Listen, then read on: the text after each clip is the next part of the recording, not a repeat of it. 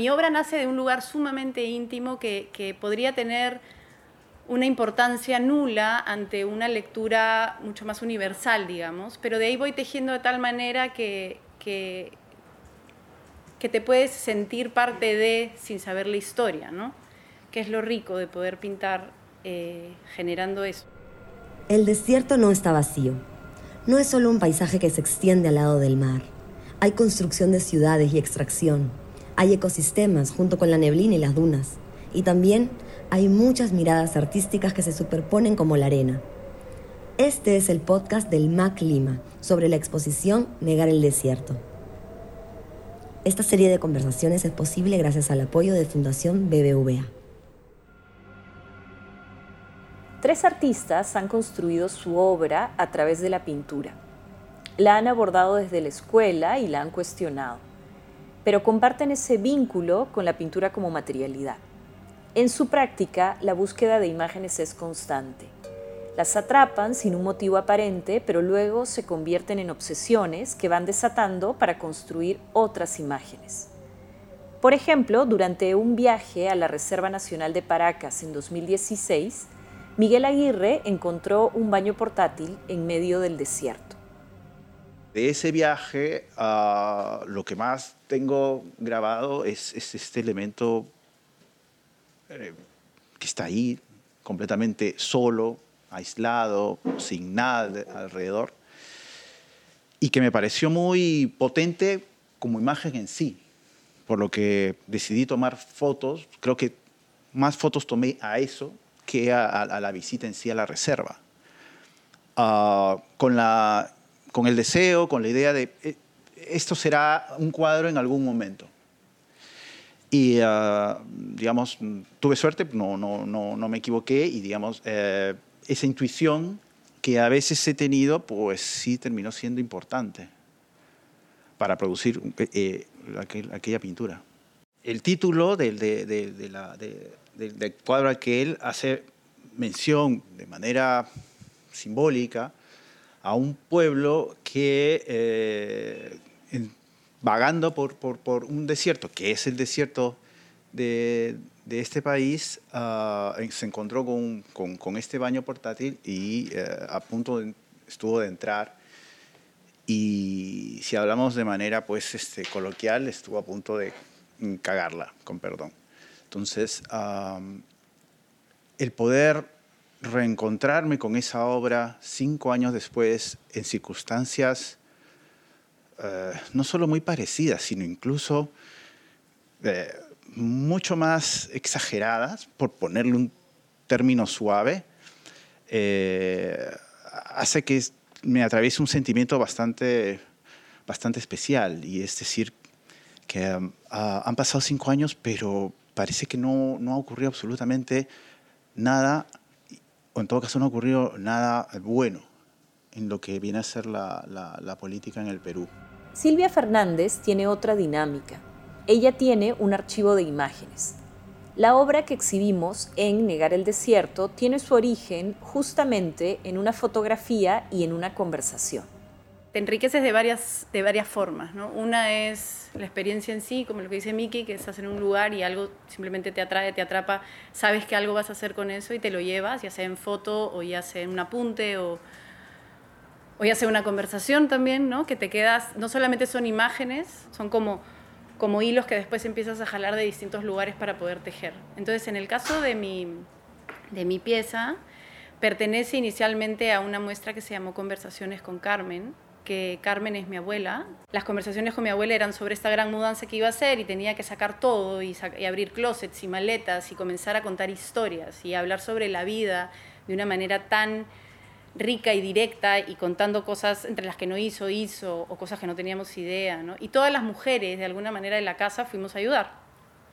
Eh, y mi abuela era una mujer bien fuerte, digamos, en cuestión de, de marca, ¿no? O sea, en, nosotros. Y, y tuvimos un día una conversación de qué, de qué te queda después que no estás, ¿no? O sea, toda la, toda la muestra acaricia la idea de la desaparición, el no estar, el dejar de existir, eh, el mudarte, el transformarte, va por ahí. Pero una en específico, que es la respuesta a este gran huaico, eh, era qué te quedas después que no estás, si lo que, ya, si lo que queda prácticamente puede no estar.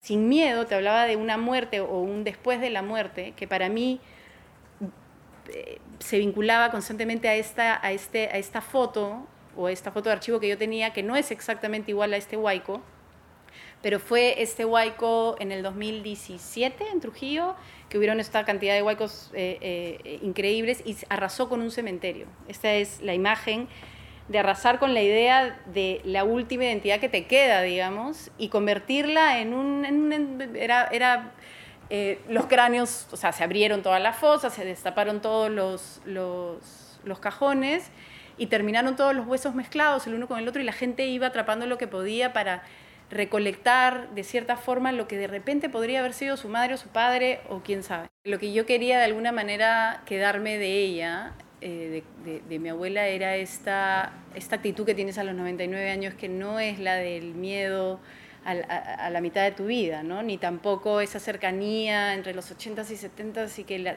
que empiezan pues todo el mundo a desaparecer, ¿no? ya todo el mundo se fue todos esos ataúdes ya para mí han sido abiertos y expuestos. Esta sensación em, tan eh, potente de hablar de la muerte desde un lugar maravilloso como algo que va a suceder, va a pasar y va a seguir.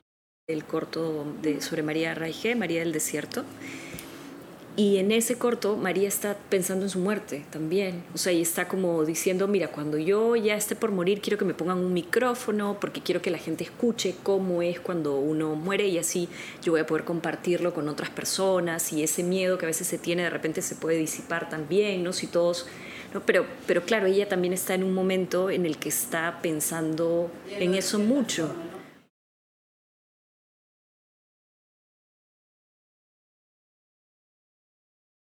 Ojalá seamos afortunados y podamos llegar a un punto en que eh, ante la inminencia de la muerte nos sintamos satisfechos con, con lo que hemos hecho, lo hemos conseguido o, logrado. Porque creo que la mayor frustración es justamente a veces sentir que hay fuerza todavía y energía y capacidad para seguir haciendo cosas y que el destino hace que, que ya no se produzca más. Entonces, creo que María Raige llegó a un punto en que sí, o sea, fue consciente de todo el trabajo que le había dedicado a, las líneas y la manera en que tú piensas, o sea, cómo recuerdas a tu abuela, pero la manera en que también tú eres, piensas, sientes, es también parte de, ella. Bueno, totalmente, totalmente. Lo que te queda después, ¿no? Sebastián Cabrera pasó una larga temporada en Barcelona, estudiando y pintando. Cuando regresó a Lima en el 2017, sintió una profunda necesidad de expresar ese cambio. En realidad era una serie de tres pinturas. En una era un pie, o sea, como una pierna, un pie sobre un desierto, que era como un amarillo y con una línea roja muy parecida a la, cajita de fósforos de la llama. Otra era una caja de, mudanza y la otra era esa pieza. Entonces, en realidad es, eh, digamos, no, no, no, pertenecía a un proyecto en sí, simplemente era un boceto que hice, que, que esto es bien interesante lo que dice Miel, ¿no? Como que esas imágenes, estos bocetos, estas cosas que dices, aquí hay algo, pero aún no lo sé, y lo voy a saber en un mes o en cinco años, y entonces lo voy a resolver de alguna manera o me va a ser útil o lo que sea. Y, y en realidad el, el, el boceto eran estas pisadas, que unas tenían como agua y luego unas en la esquina casi se volvían como un par de ojos. Y era más o menos así. Y bueno, entonces la hice por eso, era un poco, era, para mí esa, esa pieza era toda esa incertidumbre que significaba volver a, ver, volver al desierto. no, digamos de cerrar toda una etapa de tu vida donde, digamos, tienes, este, eh, tienes tus metodologías y, y, tus tiempos y las calles que cruzas para ir a trabajar, no sé, y de repente dejarlo todo y, y, empezar de cero, ¿no? Yo había hecho un trabajo en algún momento de intervenir las fotografías de la luna este, con pintura rosada. Entonces oh. cuando lo vi fue como, ¡oh! ¿no? Te lo apropias por dos segundos de alguna manera y de ahí lo regresas, que es lo rico.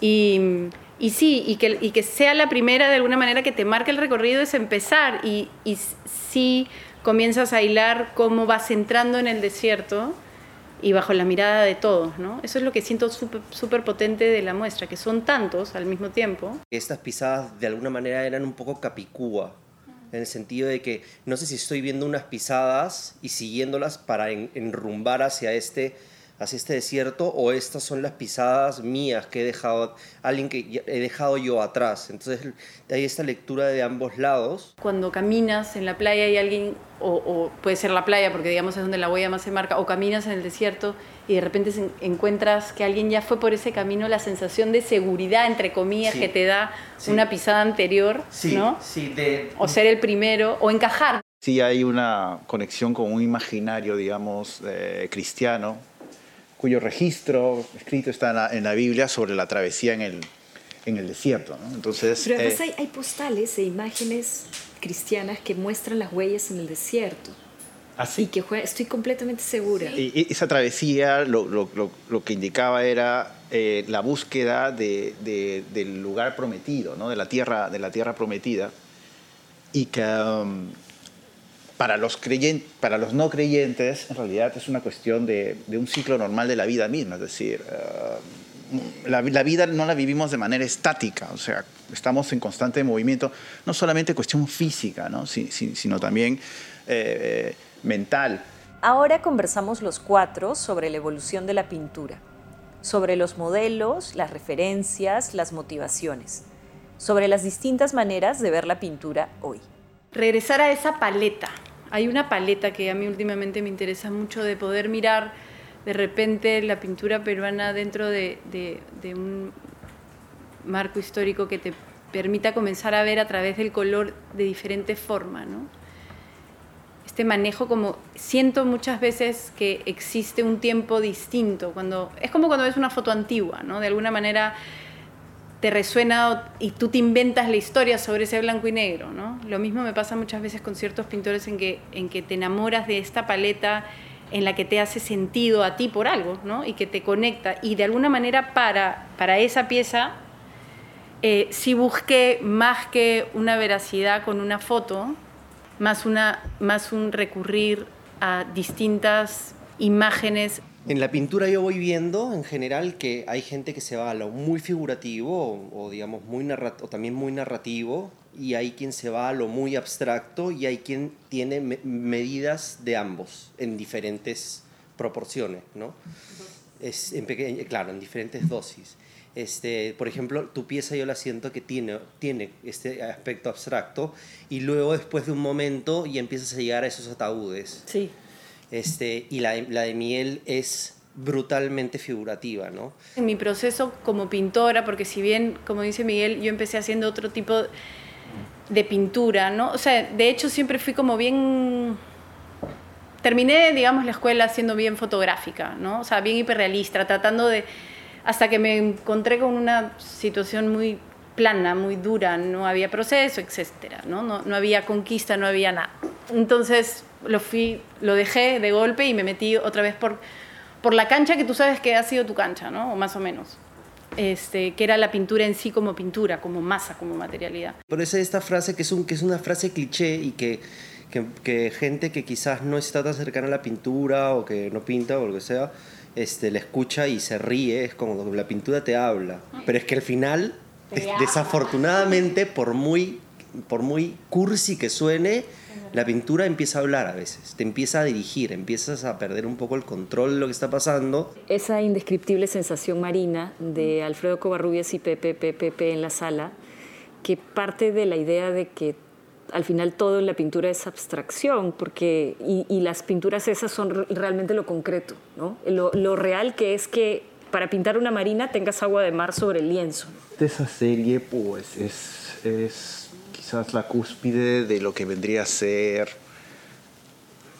la pintura del concepto o pintura, pintura conceptual, es decir, a, titularlas de Marina, al saber que utilizó agua de mar con brocha, metiéndose Alberto a, la playa de Agua Dulce ¿no? y, empapando los, los, los, lienzos que son muy, muy, muy grandes.